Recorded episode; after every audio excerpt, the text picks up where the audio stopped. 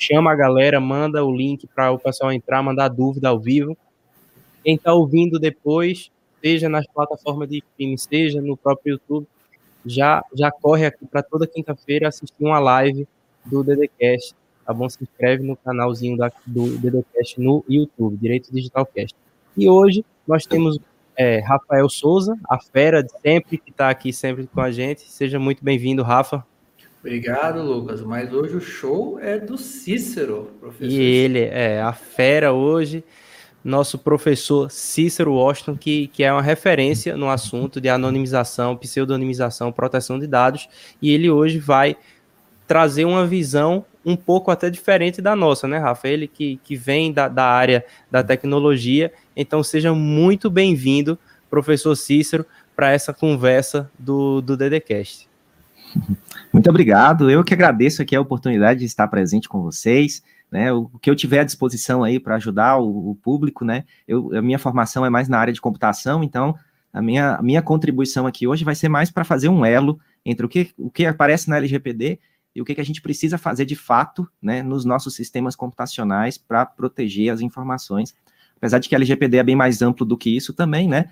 Ela, ela envolve todos os dados pessoais e não apenas que estão em, em formato computacional, mas esse é, é, o foco, é assim que eu vou poder ajudar e contribuir mais.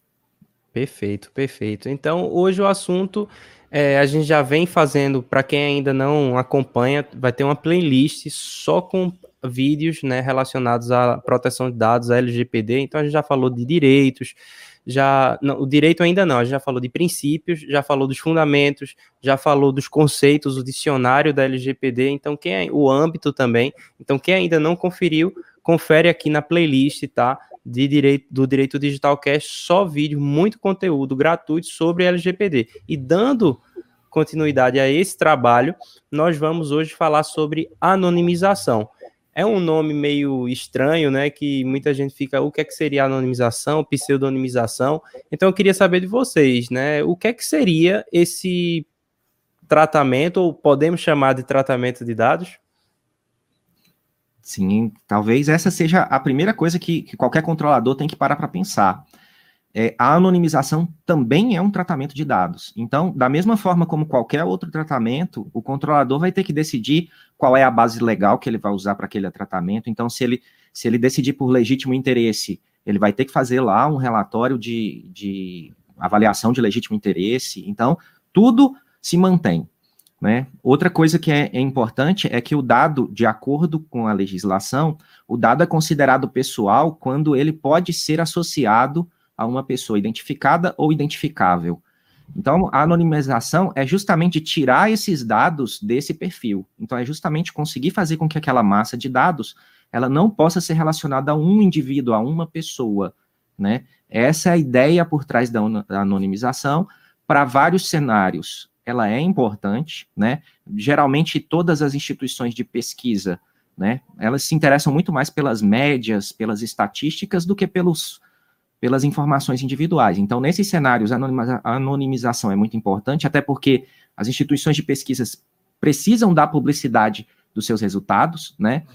Então, em vários cenários é importante e a gente vai falar muito de anonimização e pseudonimização, que é uma outra ideia é chato parecida, até de falar. Mas, é, é um parecido, mas não exatamente igual. É, e, a, e pro, pelo próprio conceito é, que está lá no, no artigo que tá, da LGPD, fala que não existe, não é um meio, né? São vários meios, são várias técnicas que podem levar à anonimização. Então não existe uma fórmula mágica, né, da, da anonimização. Acho que a gente pode dizer, primeiro passo é, ah, quero anonimizar os dados da minha empresa, porque a minha empresa está se adequando à LGPD e depois de um certo prazo eu tenho que, enfim, apagar aqueles dados ou anonimizar, que é como o Cícero falou, você retira o âmbito da, da aplicação da LGPD. Então, é, quais seriam, assim, se a gente pudesse listar alguns, quais seriam os, me, os métodos mais comuns de anonimização? Ok. É, um dos métodos muito usados é a supressão é, é retirar partes de uma informação para que ela não possa ser associada diretamente a uma pessoa, né, por qualquer um. É, eu vi um, um, Pronto, teve um exemplo que eu gostei bastante. A Enel faz esses sorteios de geladeiras para pessoas que têm uma geladeira muito antiga e coisa e tal. E uma pessoa conhecida minha participou de um desses sorteios e foi contemplada, né? Então ela recebeu uma geladeira nova em troca da geladeira antiga. Esse sorteio aconteceu no YouTube. E eles colocavam lá as três primeiras letras do primeiro nome, as três últimas letras do sobrenome e colocava alguns dígitos do começo do telefone e alguns dígitos do final do telefone. Então, para quem não conhece a pessoa, aquela informação está devidamente anonimizada, não tem como vincular a uma pessoa específica, né? E o que eles usaram foi a supressão. Eles tiraram uma parte da informação para evitar que essa informação pudesse ser associada a uma única pessoa. Supressão é muito comum de, de, se ver. A gente costuma ver muito também quando a gente vai recuperar uma senha de um e-mail, por exemplo, né? Mande sua senha para o seu e-mail, o seu e-mail cadastrado. E aí aparecem as primeiras letras e as últimas letras do e-mail que você vai saber reconhecer, mas que um terceiro não consiga, né? Essa é uma das formas. Tem várias outras formas para anonimização, eu não, eu não vou ficar assim citando todas elas em sequência, senão vai ficar um monólogo aqui. Eu acho que esse não é o objetivo, né? Mas a supressão é muito usada, há alguns métodos criptográficos também são muito usados. A gente vai falando disso aí durante o nosso. Boa, vamos falando aos poucos, porque também é, é, muito, é muita coisa, né, né, Rafa? É muita coisa na cabeça da pessoa, né?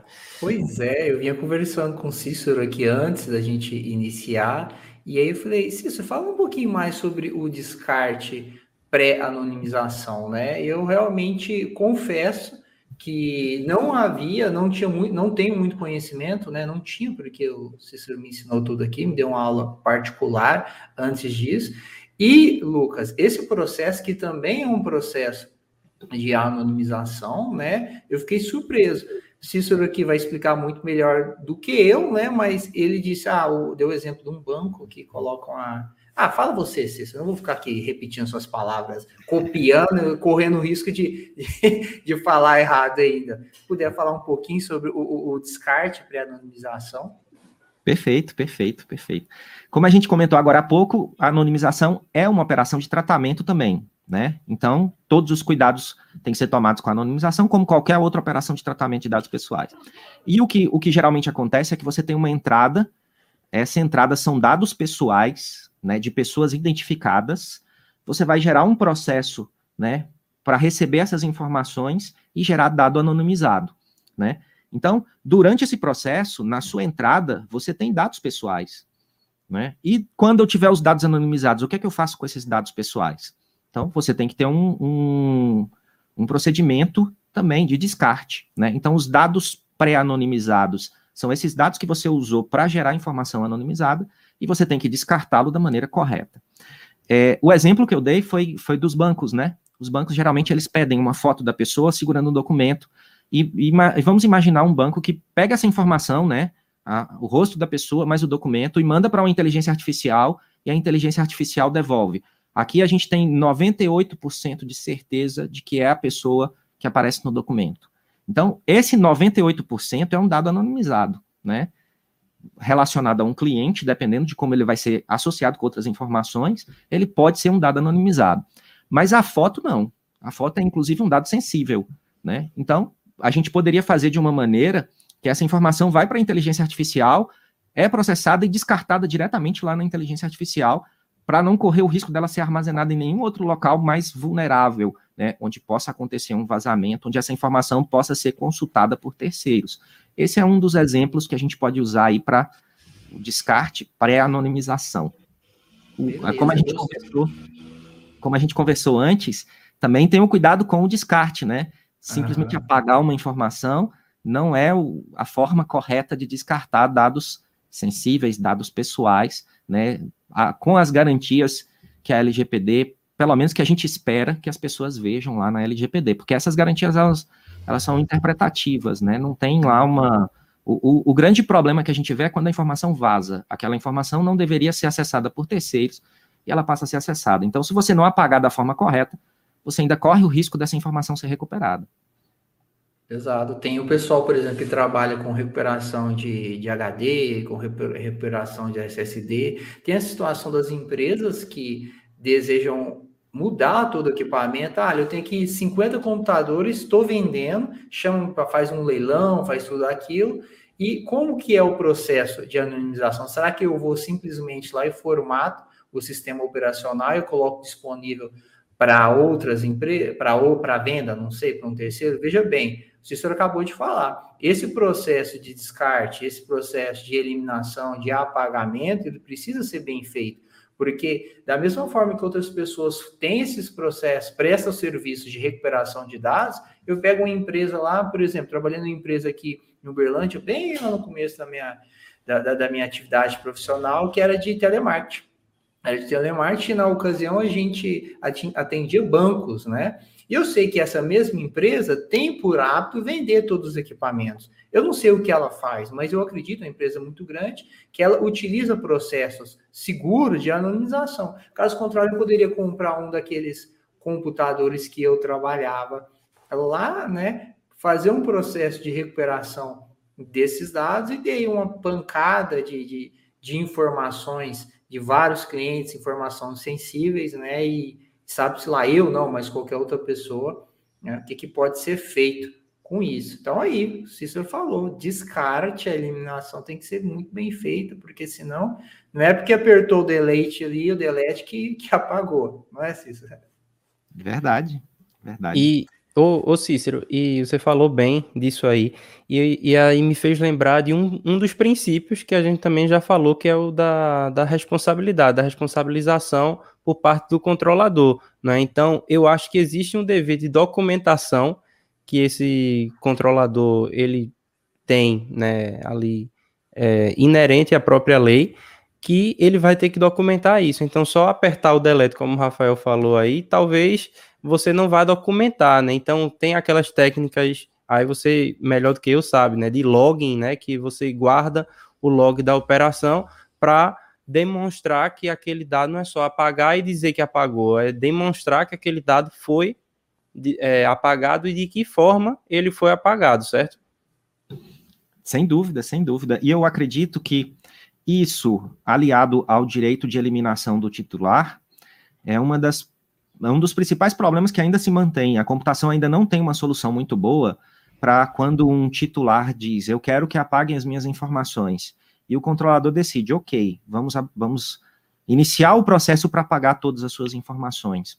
Isso na computação ainda é um problema, porque imagina um backup de 15 anos atrás que tinha a informação dessa pessoa, e esse backup é feito diariamente.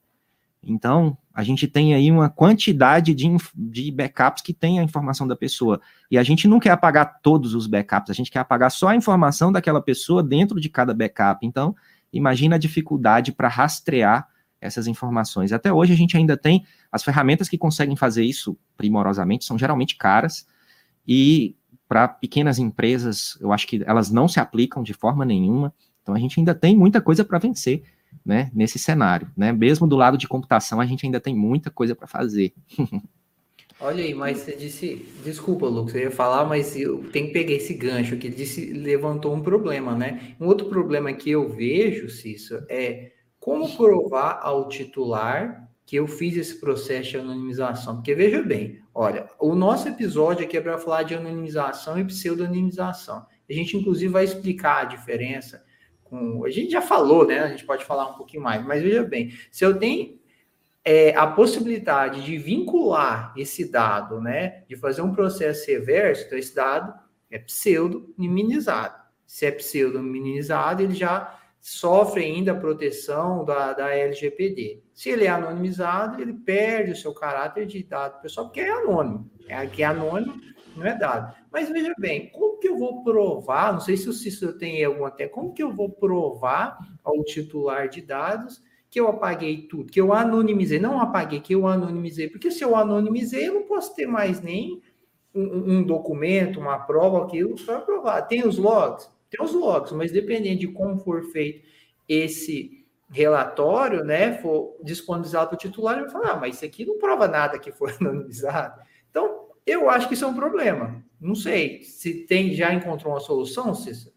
É, assim, é, é, muito, é muito raro a gente conseguir dizer, olha, a solução é essa, faça desse jeito e vai dar certo. O que a gente tem são ideias que podem ser adaptadas para vários cenários, e deixa eu, deixa eu comentar um caso aqui, que eu hum. acredito que, que vai ilustrar melhor né, como essas coisas podem acontecer. Eu, eu trabalhei numa empresa em que o pessoal guardava contas antigas. A pessoa não era mais cliente, mas eles guardavam as informações dos antigos clientes. E eu perguntei por quê. Aí eles disseram, não, é porque é o seguinte, a pessoa pode fazer um teste de, de um determinado prazo do nosso produto de software. E aí, se ela tentar se cadastrar de novo, a gente vai dizer, não, você já tem um cadastro, você já passou seu período de teste. E aí eu disse, não, a gente vai ter que encontrar uma solução, porque vai ser muito difícil justificar uma base legal para manter essa informação. É um legítimo interesse, vai dar muito trabalho para justificar esse legítimo interesse.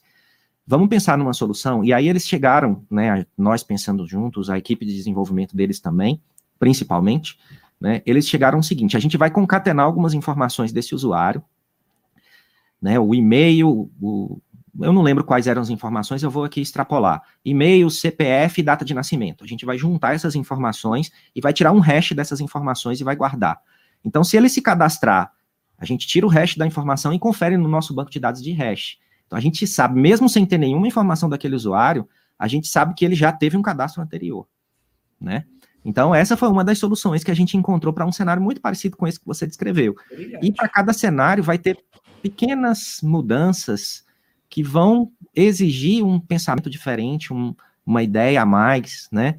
E vai ser muito difícil a gente dizer assim, ó, faça desse jeito que sempre vai dar certo, né? Muito, muito difícil a gente encontrar uma solução perfeita. Brilhante, muito bom. Eu estava até puxando a pergunta, agora já me esqueci, porque realmente essa ideia aí foi muito boa. É, fiquei com, com isso aqui agora na, na cabeça né? E eu não sei se valeria a pena. A gente já falou a, a, a diferença de anonimização e pseudonimização, né? É, é, bom, é sempre bom relembrar o que a gente já falou sobre o artigo 12, né? Que os dados anonimizados não serão considerados para fins da LGPD, ou seja, conseguiu anonimizar de uma forma, como o Cícero está falando, né? De uma forma irreversível. Esse dado ele ele acaba não sendo é, objeto, ele deixa de ser uma informação, né? ele volta a ser um dado. Então, por ser a, a lei proteger apenas informação relacionada a alguém, esse dado deixa de ser dado pessoal.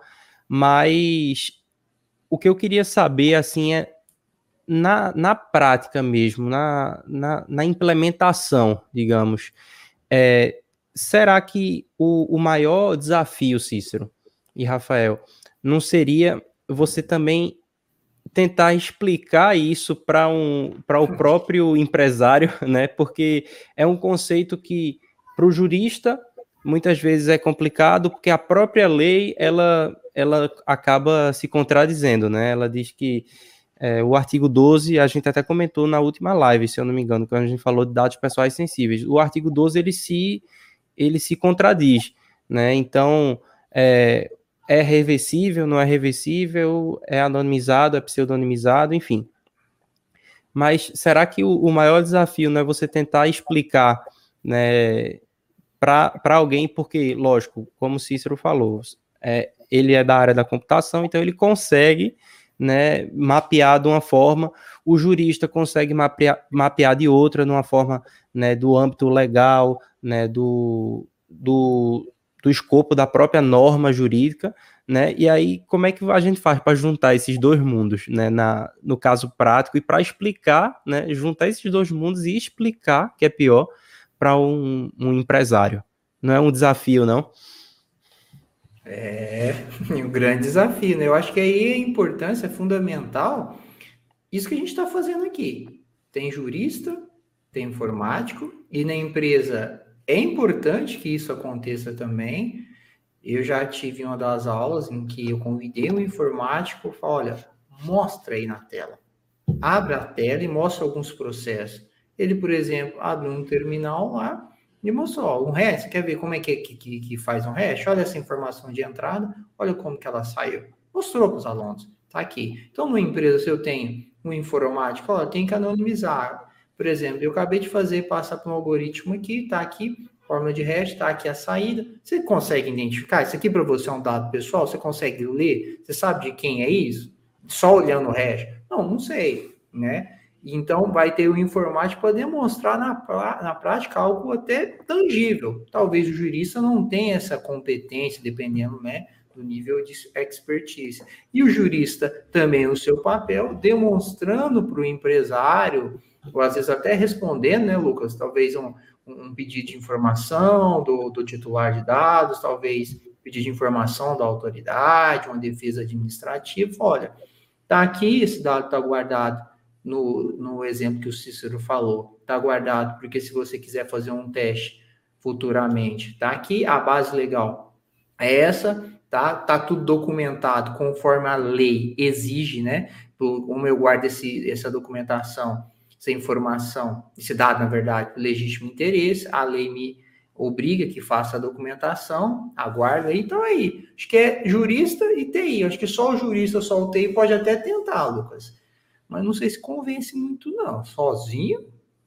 É, é um desafio, não é, Cícero? É, é um desafio, né? É tentar explicar isso na, na prática mesmo da, da empresa, não é?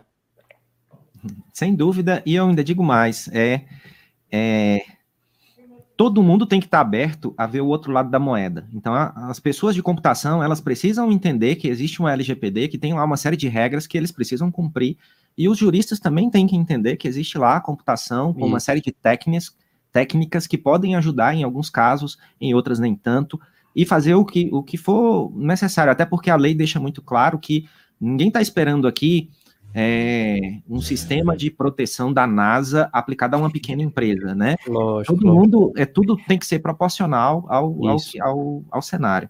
Só complicando um pouco mais as coisas, porque eu acho que, apesar de tudo isso que vocês disseram, eu concordo 100%, mas eu ainda, ainda quero incluir mais algumas figuras aí, né? Então a gente tem o cara de TI do lado, o jurista do outro, e no meio a gente tem o dono da empresa que quer ver a coisa acontecendo. Né? Isso, né? é, Muitas exato. vezes é. o jurista está ali barrando de um lado, o cara de TI barrando do outro, e ainda tem mais uma, uma figura que eu acho que é a mais importante de todas, que é o titular, que não está nem sabendo o que está acontecendo lá dentro, mas que precisa ser informado, ele tem direito a ser informado de como as informações dele estão sendo tratadas, né? Como os dados pessoais estão sendo tratados. Então, a gente ainda tem que ter né, uma forma de explicar para esse para esse titular de que a gente está fazendo bom uso das informações dele. Não apenas explicar, como o Rafael deixou bem claro, comprovar, né? Para ele, para a autoridade nacional e para todos os envolvidos. Eu vou, vou, citar só um exemplo né, que aconteceu e que eu acho que tem muita relação com isso que a gente está discutindo agora. É uma pessoa. Deixa eu tentar aqui configurar melhor aqui o, o, o meu exemplo, né? Sem dar nenhum detalhe assim mais Tenta anonimizar o exemplo aí. Ele vai anonimizar de forma mental o exemplo dele. Isso. É, a gente tinha uma situação em que é, a gente precisava aplicar uma técnica de segurança, né, num, num cenário de um conjunto de dados, e o pessoal da empresa era completamente contra essa nova técnica. Eu vou deixar esse exemplo para depois, vamos continuar aqui. Eu acho que eu vou, eu vou olhar para a pergunta do, do YouTube, porque lá tem uma, uma coisa interessante para gente, a gente comentar, e esse exemplo vai me ajudar no próximo. Aí eu, eu volto a, a, a falar desse assunto. Tá, no, então no... É, é, é, sobre essa pergunta aqui do, do Pinheiro. Exatamente. É tá. Olha lá, existe alguma técnica para armazenar informações em bancos de dados que seja mais apropriada? Dividir os bancos de dados, criptografar? Boa pergunta aí do Pinheiro, obrigado aí. E aí, o que é que vocês Pronto. acham? Do meu ponto de vista, criptografar é dever de casa, né? Então, você não Olha pode aí. fazer, não pode armazenar nenhuma informação sem criptografia. Isso deve ser uma coisa que você deve fazer sobre, sobre todos os aspectos. Dividir os bancos é interessante. Simplesmente dividir nem tanto, né? Por quê? Porque a simples divisão, ela só vai proteger o banco de dados quando o vazamento for localizado, né? Então, se eu dividir o banco, eu não vou vazar todas as informações de uma vez, vai vazar separadamente. Mas mais do que isso, você tem que proteger a relação entre essas informações. Inclusive, essa é uma das técnicas de pseudonimização que é muito usado, que é proteger as relações, né? Vamos imaginar aqui um cenário. Eu tenho uma tabela onde eu tenho várias informações pessoais e algumas dessas informações são sensíveis. Aí eu peguei as informações sensíveis e coloquei num outro banco de dados, separei essas informações. Se vazar as informações sensíveis, não, elas não vão estar associadas a pessoas específicas, né? E, portanto, o prejuízo, o risco vai ser menor. Mas, se eu tenho uma relação entre esses dois bancos, né? Se vazarem os dois, as informações estão todas relacionadas. Então, uma das técnicas é proteger a relação. Quando a gente faz uma relação, geralmente o que, que a gente faz? A gente coloca o CPF nessa tabela e coloca o CPF nessa tabela. E aí relaciona as informações das duas tabelas. Mas e se a gente pegasse o CPF dessa tabela, né? Gerasse um hash, que não é um simples hash, que a gente pode simplesmente executar um comando, e colocasse o hash na outra. Por exemplo, eu vou incluir, junto com o CPF, eu vou colocar uma senha que fica lá na minha aplicação e vou usar com um vault, né? Vou usar uma forma de pegar essa, essa senha, juntar com o CPF para gerar o hash, né? Para co colocar na outra tabela. Quando eu junto essas informações, mesmo se a pessoa tem o CPF, ela não consegue gerar o hash da outra CPF. E aí eu estou protegendo a relação entre os bancos. Vazou as informações sensíveis, a chance de alguém conseguir associar uma pessoa específica já cai drasticamente. É óbvio, todo vazamento é ruim, né? Mas diminui muito o risco. E eu acho que é isso que as autoridades nacionais esperam dos, dos controladores, né? Que tomem todas Sim. as atitudes possíveis para continuar isso. operando, porque a gente ninguém, ninguém quer fechar os negócios, né? Impedir que as empresas continuem operando. Então, para continuar operando, protegendo ao máximo as informações pessoais. Uhum. Nesse exemplo, Cício, que você disse, vamos ver se eu entendi, né, no finalzinho. Você acrescenta uma informação, por exemplo, em uma tabela, em vez de gerar um hash sobre o meu CPF, eu pego o meu CPF, acrescento uma informação ao meu CPF, e a partir do CPF mais, mais dado, na verdade, eu vou usar dado, eu gero um hash. Exato. E aí, para outra pessoa gerar esse hash, ele precisa conhecer essa, essa outra parte da informação que vai ficar protegida num Vault, por exemplo. Né? Vault, para quem não é da área, é um serviço onde o acesso é muito controlado e de onde eu busco informações secretas. Né?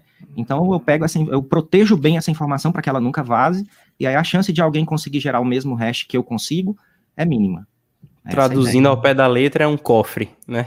É, é a tradução é, é, é, um cofre, é, é, como se você guarda a informação num cofre mesmo, né? Tem com, é, ele, ele é controlado né? Mas assim, é, é, muito boa, é muito boa essa, essa ideia, porque você acaba aplicando, vocês, vocês acabaram de ver assim, na prática, como é que funciona é, uma até a própria minimização mesmo do você você evita que se, se aquele dado que foi coletado vazar daquela, daquela base de dados, você não afeta a outra que estaria relacionada.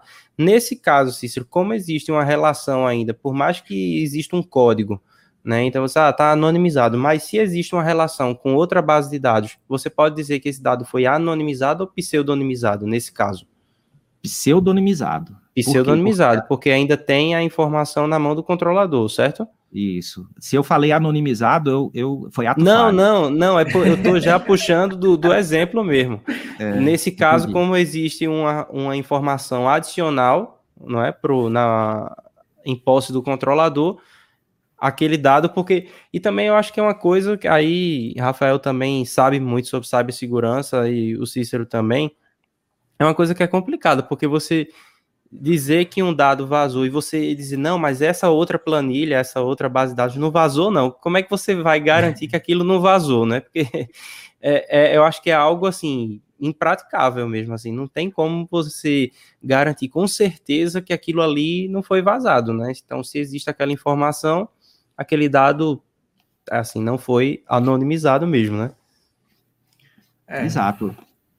Mas favor, esse aí o, o Cícero falou: ah, se eu falei é, anonimizado em vez de falar pseudonimizado, é difícil, porque a lei vem trazer essa definição de pseudonimização e anonimização.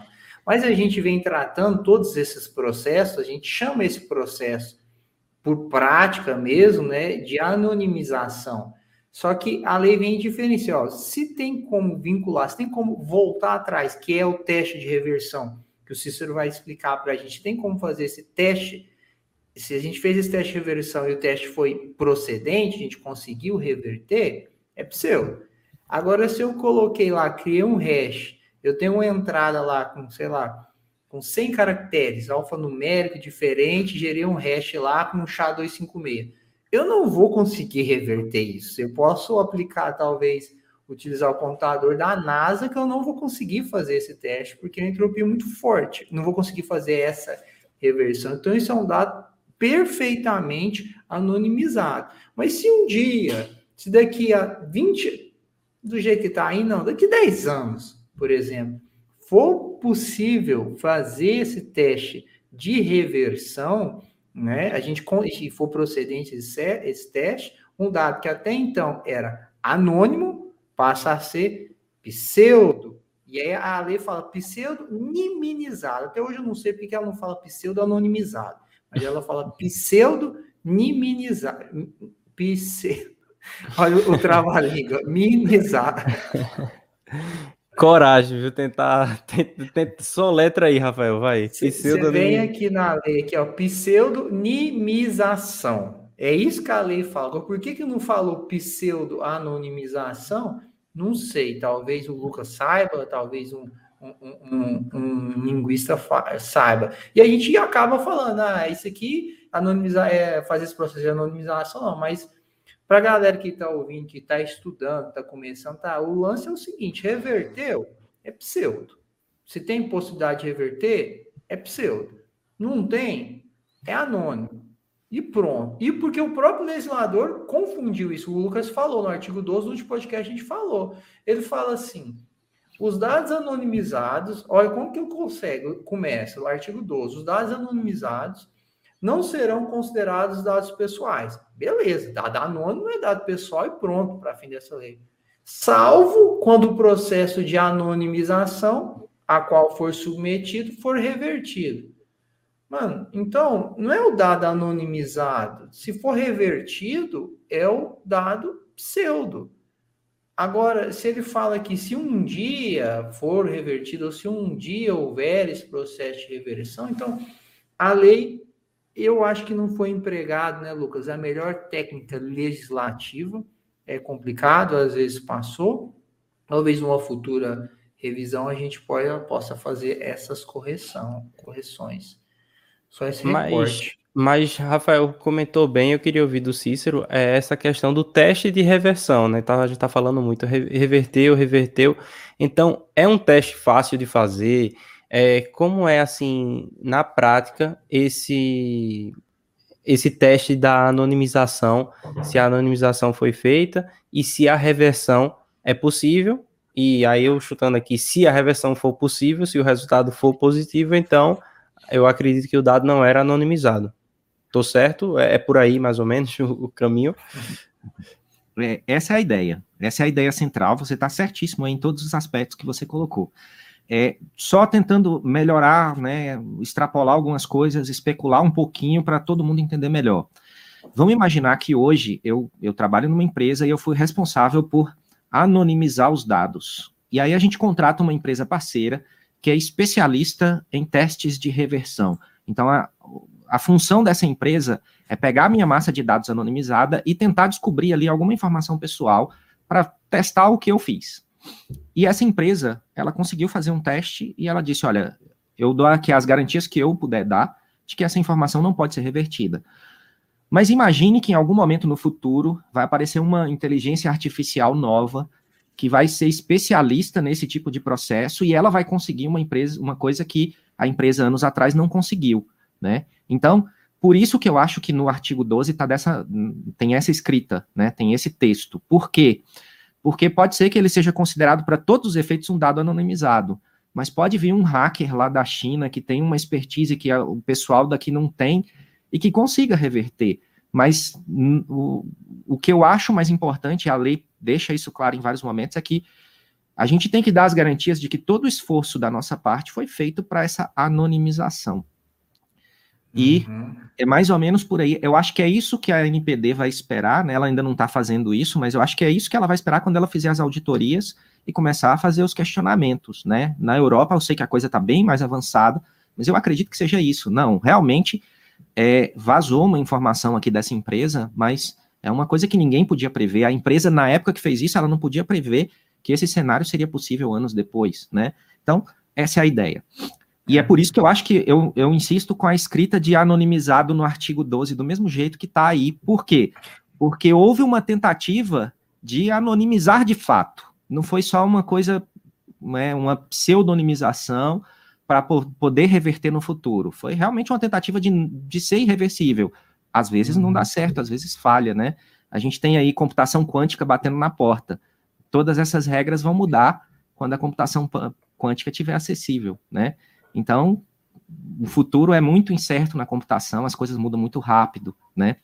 Já a pseudonimização, ela intencionalmente é reversível. A empresa precisa fazer a associação de volta. Ela faz a associação para proteger, para poder guardar essas informações e fazer outros tratamentos. Mas ela precisa reverter. Então, como ela precisa reverter, ela precisa ter esse processo que tem ida e volta. Então, a pseudonimização, ela realmente não não, não deveria se confundir nesse aspecto com a anonimização. Né? Por uhum. quê? Porque há uma necessidade de reverter. Foi feito para ser reversível. Enquanto a anonimização, não. Pode até ser reversível, mas não foi mas feito para isso. Né? Não deveria. Exato. Você vê, o Cícero falou uma coisa que já está lá, é, durante a lei você vai ver utilização de meios técnicos razoáveis e disponíveis no momento do tratamento.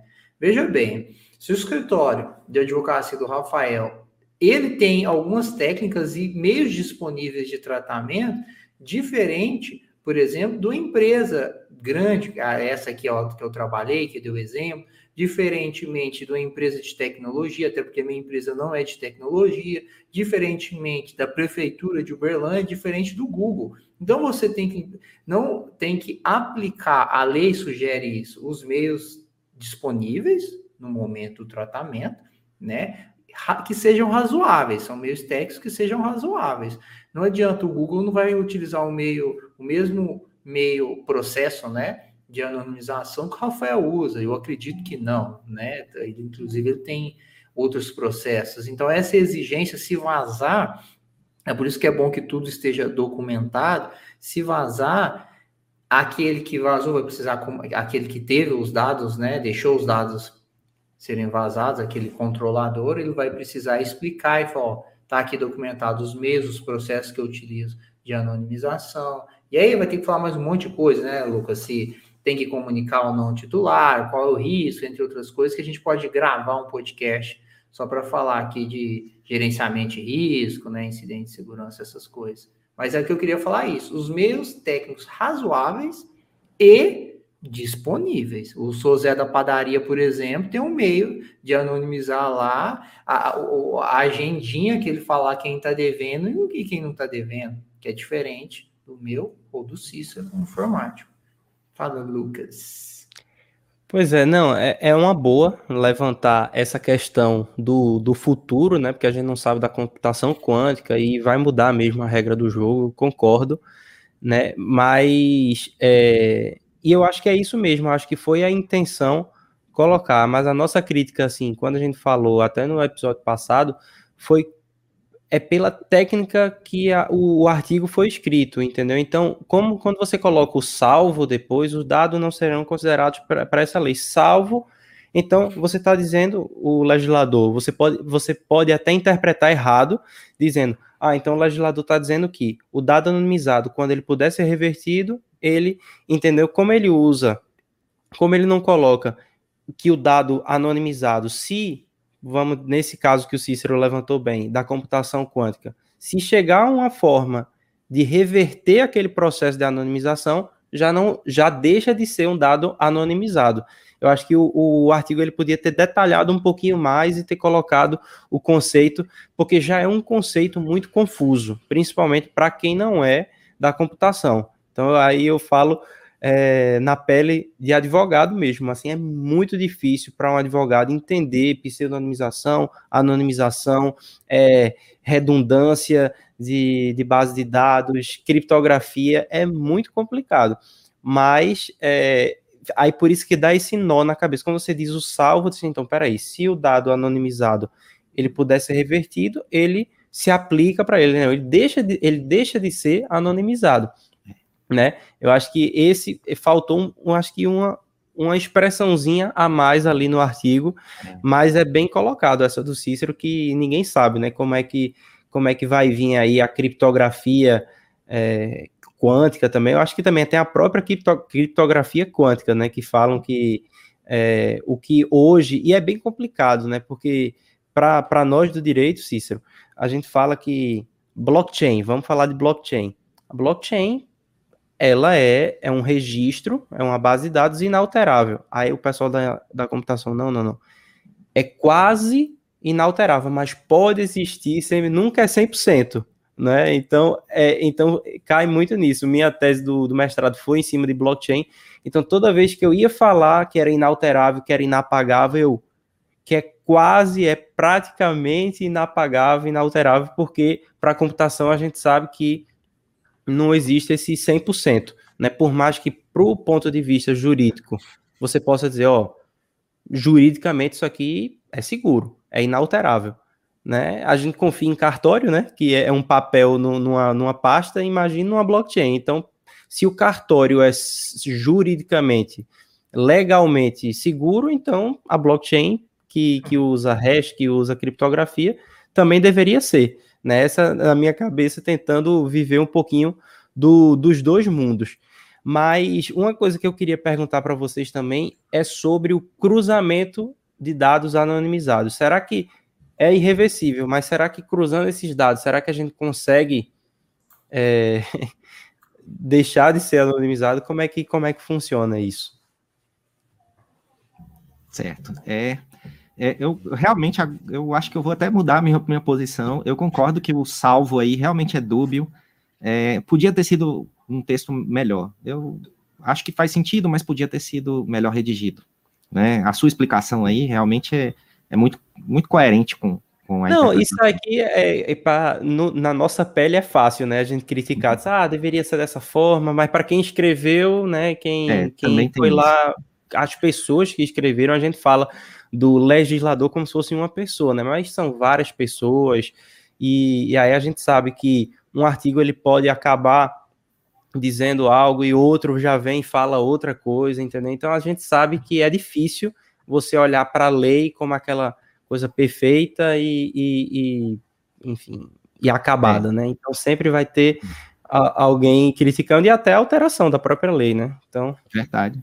E, uhum. e, e, até o momento eu não estava aberto para essa interpretação do artigo, então, por isso mesmo eu estou repensando aqui.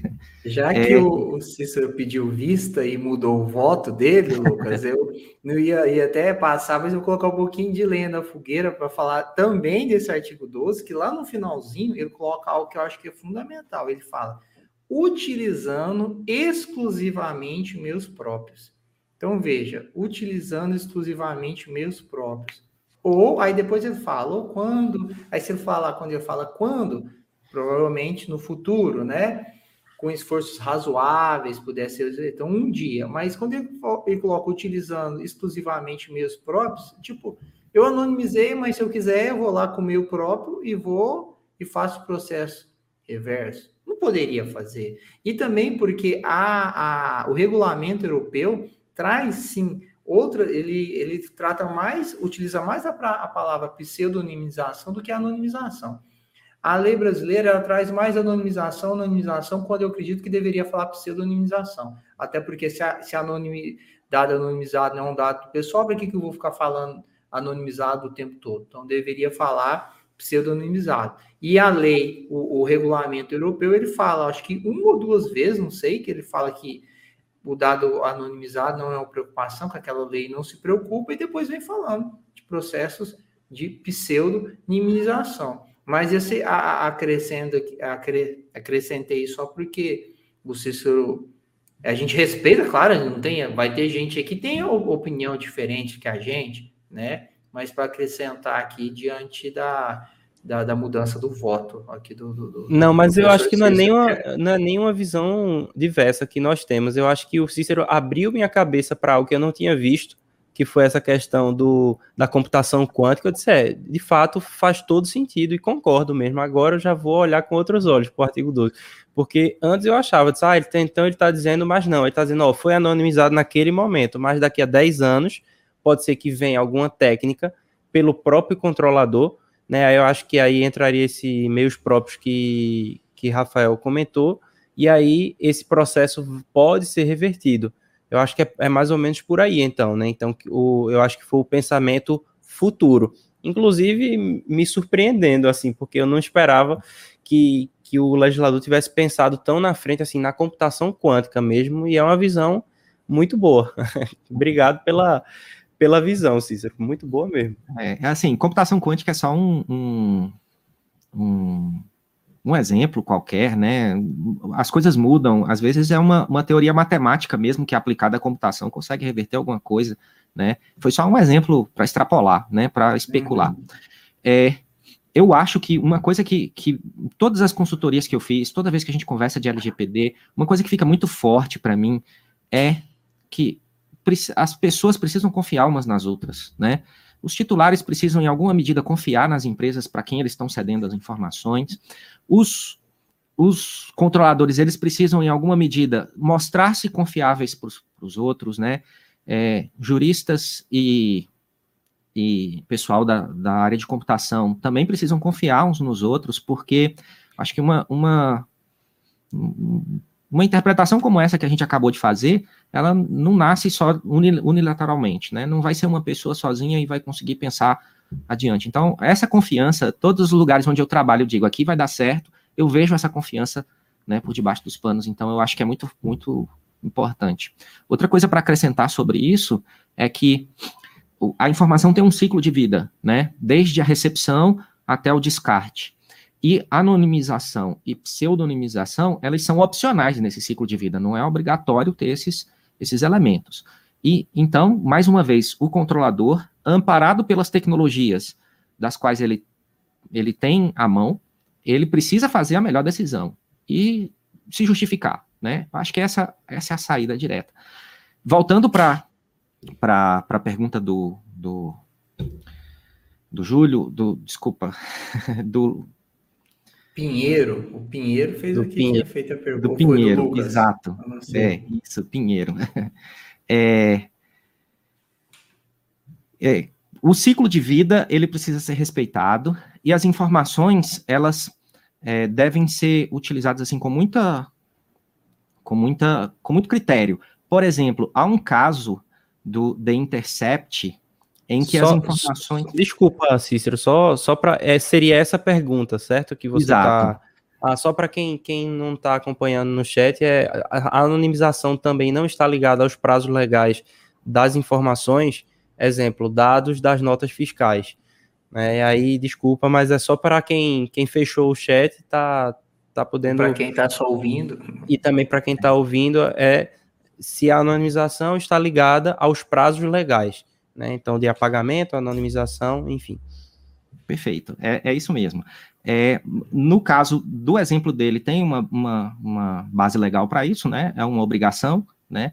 Uma obrigação legal. Então, o caso dele é um, um exemplo até mais simples de explicar, mas eu queria ir para um outro caso. Eu vou, vou colocar um, um link no, no chat do YouTube. Quem estiver ouvindo depois, procure por uma, uma venda de dados da Vivo. Essa, essa informação apareceu no site The Intercept. Então é fácil encontrar, é fácil localizar. A Vivo, em 2017, se não me engano, vendeu uma base de dados que mostra por onde os clientes delas transitaram, né? Baseado na posição das torres, onde os clientes delas estavam em determinadas épocas do ano. E vendeu essa base de dados para o governo do estado do Espírito Santo, se não me engano. E aí, anos depois, o governo do estado do Espírito Santo viu, é uma base de dados anonimizada, eu vou publicar essa informação, porque para mim interessa dar publicidade a essa informação, não se aplica nenhuma lei de privacidade, porque está anonimizada, né? E aí o pessoal do The Intercept foi lá, pegou essa base, rastreou com informações do Facebook e conseguiu localizar algumas pessoas, né? Então, é, respondendo à pergunta do, do Pinheiro, desculpa mais uma vez, Pinheiro. E fazendo o link com o que, o, o, que foi questionado antes, né? As massas de dados anonimizados podem ser relacionadas?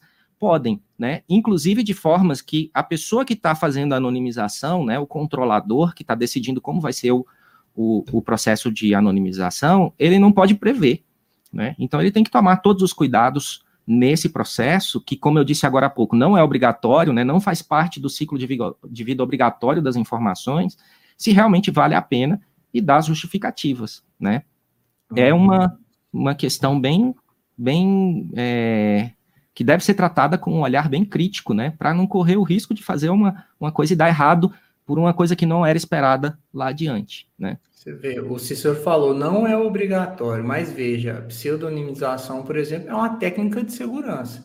Sou obrigado a utilizar aquela técnica de segurança? Não, mas dependendo da situação, é altamente recomendável separar uma tabela da outra, separar um banco de dados, um servidor, colocar tudo separado para evitar, porque se vazar e vaza tudo, e veja bem, ah, não é, tem gente que pergunta, ah, tô, houve um vazamento de dados, essa empresa vai ser necessariamente multada pela autoridade nacional? Eu acredito que não. O Lucas também já balançou a cabeça para lá que não. Por quê? Se essa empresa tem a documentação que seguiu todos os processos os meios técnicos disponíveis no momento para fazer toda a segurança da informação, se ela tinha um treinamento dos seus funcionários, dos colaboradores, se ela, por exemplo, fazia ou seguia os princípios, né, e coletava o mínimo de dados para fazer aquele tratamento naquele que precisava, se ela fez a comunicação dos titulares sobre aquele vazamento em, em tempo hábil, se não houve nenhum prejuízo daquele titular, por exemplo, vazou um banco de dados, mas tudo criptografado, e, e criptografia que foi utilizada a técnica que o Cícero falou, de acrescentar uma informação e depois rodar o hash a partir daquilo ali. Não tem prejuízo. Então, não é porque vazou que necessariamente essa, esse controlador vai ser autuado. Talvez receba eu acho que nessa situação, Lucas, uma advertência, acho que uma advertência seria razoável, porque a lei, quando ela tra trata de sanção administrativa, não é só multa, ah, 50 milhões, 2%, não é só multa, é de, tem um monte de outras coisas de sanções, né? É, e só complementando, é isso mesmo, né? Tem, inclusive, a abordagem que nós adotamos em Malta é que nem todo vazamento de dados tem que sequer ser notificado, né? Então, tem lá no nosso site dizendo assim, se não envolver risco, né, para os titulares, se não for algo significativo, não precisa notificar, né? Então, você lógico, precisa tomar as medidas cabíveis. Às vezes é um e-mail, né, que, que foi errado para outra pessoa, e aí você toma as medidas cabíveis, você informa o titular, você informa é, a, a, terceira parte que recebeu aquilo ali, mas você não precisa notificar, porque notificar significa o início de um procedimento administrativo, de investigação e tal. Então, eu acho que essa também vai ser a abordagem da, da NPD. Né? Então, eu não sei assim como é, como é que vai ser mesmo na prática, mas eu acredito que nem todo vazamento de dados, como o Rafael falou, vai ter, vai ter incidente de segurança que vai levar uma advertência, né? Porque, é, mas lógico, sabendo que a primeira é uma advertência, a eita, aconteceu de novo, aí já pode levar é, a uma multa. Então, Lógico que também não existe essa regra, não existe. Ah, primeiro aplica uma advertência, se acontecer de novo, não. Também não vão não vão confiar nisso, não, tá? Não vão deixar de implementar a, a lei dizendo, ah, então a primeira tá aqui, é, artigo 52. Primeiro eu recebo uma advertência, aí depois uma multa diária, que não vai ser uma multa tão, tão alta, depois a publicização e depois a, a multa né, do, em cima do faturamento global. Não é assim, não. Calma que, que a multa pode vir já na primeira, na, no primeiro incidente de segurança, né? E, e aí, voltando a um, a um assunto que eu queria falar muito, aproveitando a presença do, do nosso ilustre Cícero aqui, é sobre é, hash, se o hash serve apenas para pseudonimizar, ou se o hash você com, com a operação hash você consegue também anonimizar, e a criptografia, né, no sentido mais amplo também, como é que ela entra nesses dois conceitos que a gente está tratando hoje, anonimização e pseudonimização. Certo. É, via de regra, é, o hash ele pode ser usado para pseudonimização. Por, é, por que, que ele pode ser usado? Porque apesar dele não ser reversível, apesar de eu, eu só ir, eu só fazer a ida, mas eu posso fazer essa ida várias vezes e depois fazer as comparações. Então ele pode ser usado para pseudonimização. Ele também pode ser usado para anonimização. O Rafael deu uma, uma, um exemplo agora há pouco, né? Aquele exemplo também de pegar o, o a, pegar a informação tirar um hash e guardar no meu banco de dados para ver se aquela informação vai voltar a ser, ser apresentada, né? Isso é uma anonimização, eu não tenho como reverter, é, é simplesmente para conferir se alguém está repetindo uma informação que em algum momento no passado eu tive, mas que eu não tenho mais, é uma anonimização nesse caso. Criptografia, dependendo como, como o hash pode ser usado dos dois jeitos, a criptografia também pode ser usada dos dois jeitos. Mas a criptografia a gente sempre usa quando a gente quer reverter. Então, o, o fato de anonimizar, né, a ideia de anonimização, ela fica muito enfraquecida aí nesse cenário, né? Então, como eu tenho uma possibilidade de reverter, né, a informação é geralmente associada à pseudonimização. Alguns, eles nem consideram a criptografia como uma forma de, de a, é, pseudonimização. Ele é, ele é realmente um tratamento, é uma, um processamento numa informação, onde eu tinha uma informação e eu continuo tendo uma outra informação aqui na frente. A única diferença é que eu preciso de uma chave para acessar essa informação que foi processada, né? Mas alguns nem consideram como pseudonimização ainda. A pseudonimização, ela é muito mais forte quando você faz uma relação né? Eu tenho essa informação, mas ela não está associada diretamente a uma pessoa, ela está associada a um pseudônimo, né? A um, um, um substituto do, da pessoa, é, do, da informação a quem ela se a quem ela trata, do titular. Esse é o termo correto, né? Então, nesse cenário, tanto criptografia quanto o hash pode ser usado para os dois, mas a criptografia é mais comum para pseudonimização quando é considerada dessa maneira, é, uma outra coisa que eu queria voltar, eu queria voltar naquele exemplo que eu deixei pendente, né? Eu falei daquele exemplo do banco de dados, de separar os bancos de dados, de como uhum. proteger a relação. E aí, um, numa consultoria, eu sugeri alguma coisa mais complexa, disso para cima, né? E aí o pessoal, né, teve aquela aquela reação já esperada, né? Não, isso aí vai dar muito trabalho, isso aí a gente não vai fazer, né? Teve aquela reação mais mais caro. é, né? E aí eu falei, e aí em outro momento nessa mesma consultoria, eu disse o seguinte: olha, a gente tem as normas ISO que vão amparar nesse procedimento aí que vocês querem. E aí o pessoal diz: não, norma ISO é muito cara. Né? Implantar uma norma ISO todo mundo sabe, né? Principalmente se você quer receber a chancela, né? Se você quer ser certificado por uma, por uma auditoria, sai caro, principalmente no Brasil, né? Na nossa realidade, é um investimento muito alto para as empresas. E eu até disse assim, não, você não precisa tirar os, a certificação ISO, né? Você pode seguir a norma. Por quê? Porque a norma é um conjunto de boas práticas validado internacionalmente. Então, quando você encontrar essas coisas lá, você é, a auditoria da NPD ou qualquer outro tipo de auditoria vai encontrar um conjunto de boas práticas que ela vai identificar rapidamente ali e não precisa ficar verificando se é boa ou não, né? Então, o que eu queria comentar naquele momento, que eu disse, eu vou deixar o exemplo para depois, que eu acho que agora esse exemplo se encaixa melhor.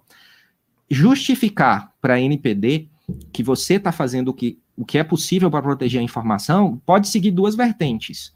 Você pode seguir uma linha mais técnica, como alguns dos exemplos que eu já citei, de proteger a relação entre os bancos de dados, de tirar um hash com uma chave, né?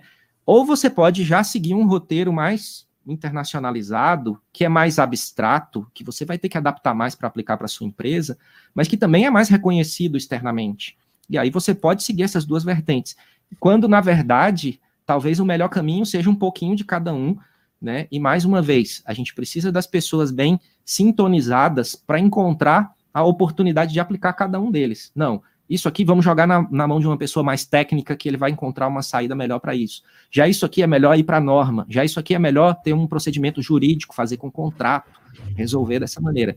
E a confiança nessas relações, como eu já comentei agora há pouco, é, um, é uma das coisas que eu vejo assim que dá o melhor resultado no menor espaço de tempo. Olha aí, ó, falou confiança, Lucas. Lembra que a gente falou sobre, gravou o episódio de princípios, né? A gente falou sobre o, o episódio de princípios, e aí são 10 ou são 11, e aí são 11 princípios, e a boa fé, tá lá no, no caput, na cabeça do artigo, a boa fé é um dos princípios da LGPD. Tá lá um artigo muito importante, vale a pena correr lá, assistir o nosso episódio, se você não assistiu, já dá até o like para lá e para cá. E para ver esse princípio, o Cícero falou agora confiança, falou anteriormente a confiança, e eu acho que a confiança, falou sobre a confiança que o titular precisa ter no controlador, é claro. Não vou entregar os meus dados para qualquer um.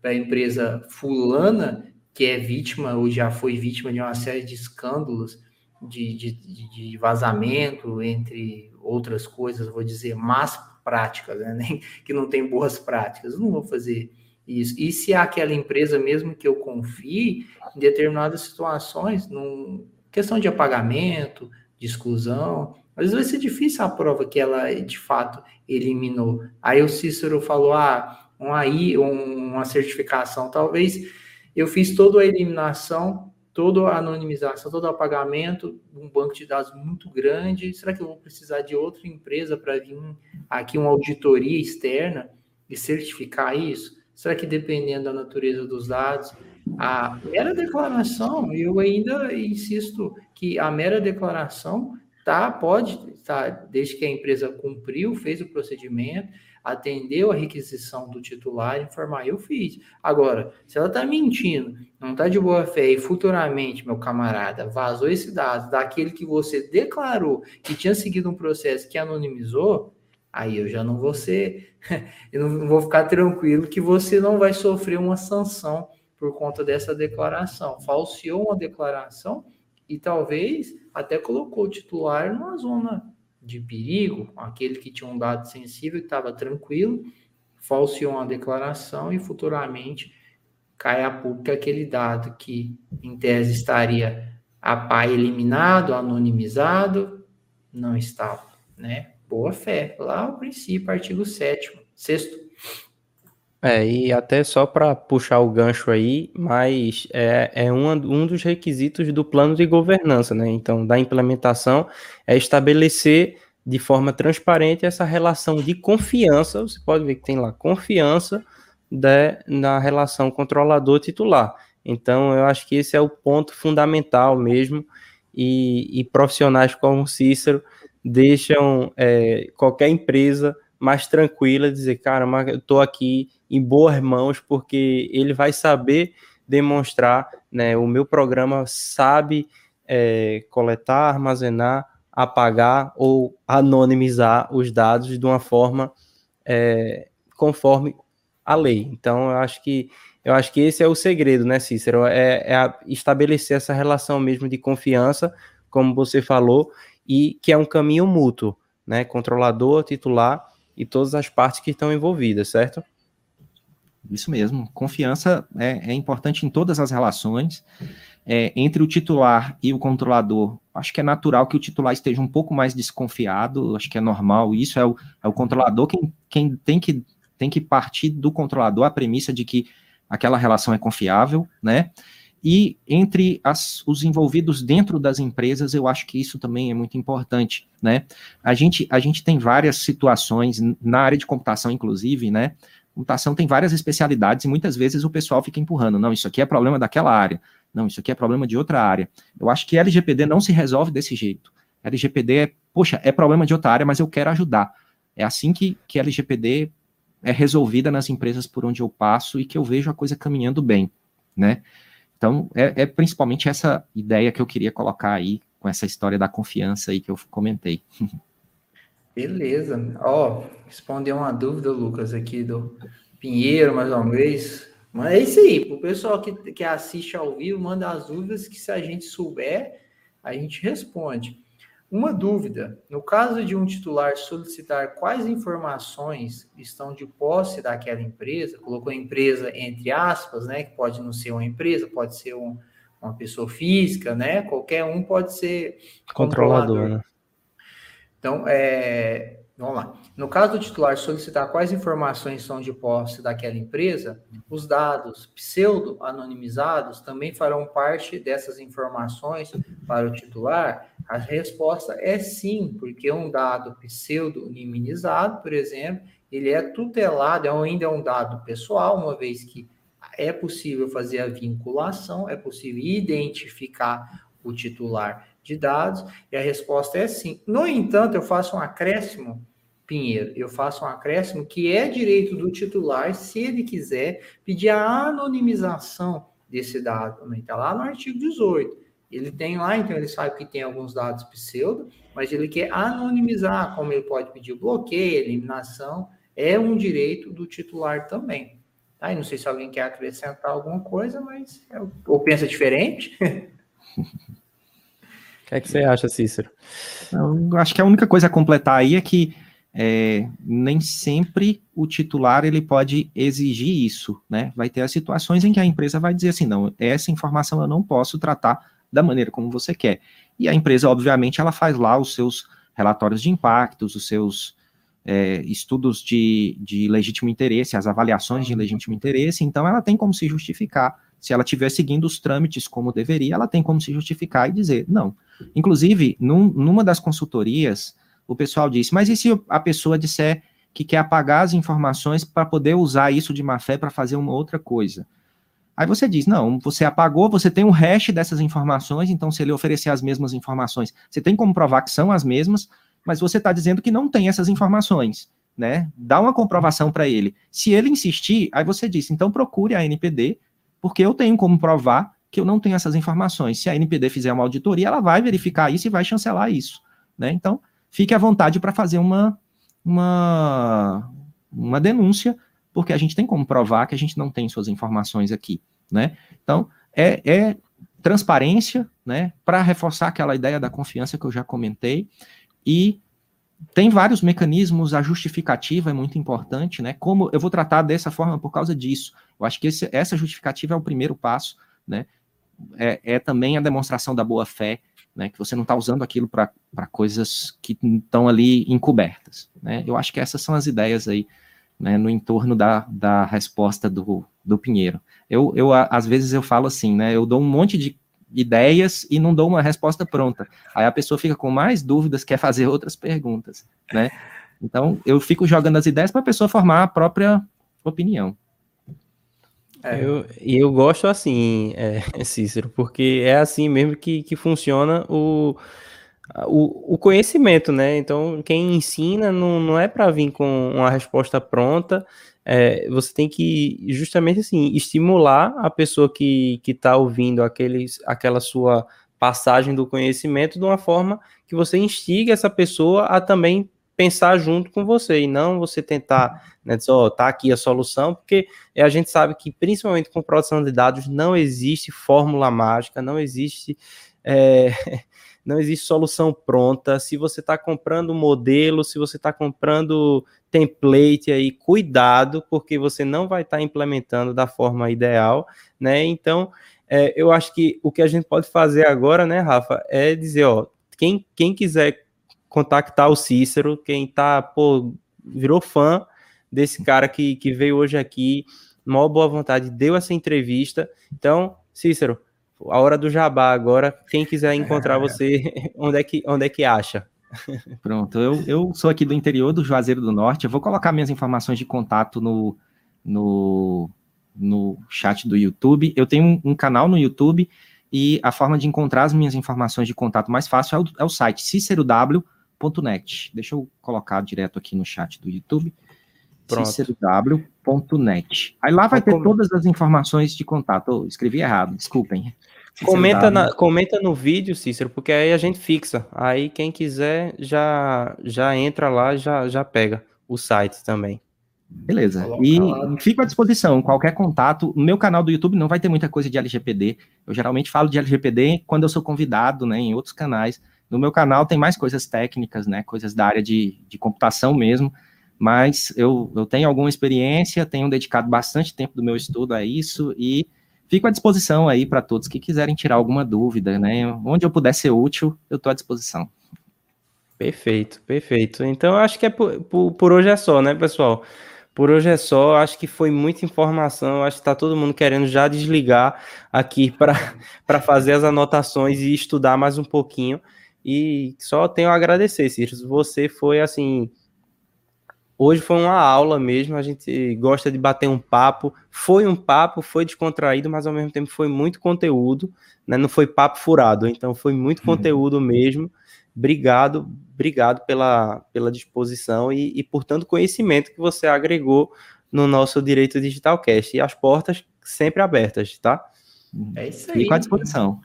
Muito obrigado, Cisco. Muito obrigado, Lucas. Obrigado a todos que compareceram, a quem está, quem está ouvindo nesse momento aí no Spotify Quem quiser ver a nossa carinha ou participar na próxima live ao vivo, barra podcast, né? Para quem ouve, todo, toda quinta-feira às 14 horas a gente está ao vivo. Hoje, excepcionalmente, às 13 horas, mas toda quarta, quinta-feira às 14 horas. Muito obrigado, pessoal. Grande abraço e até a próxima.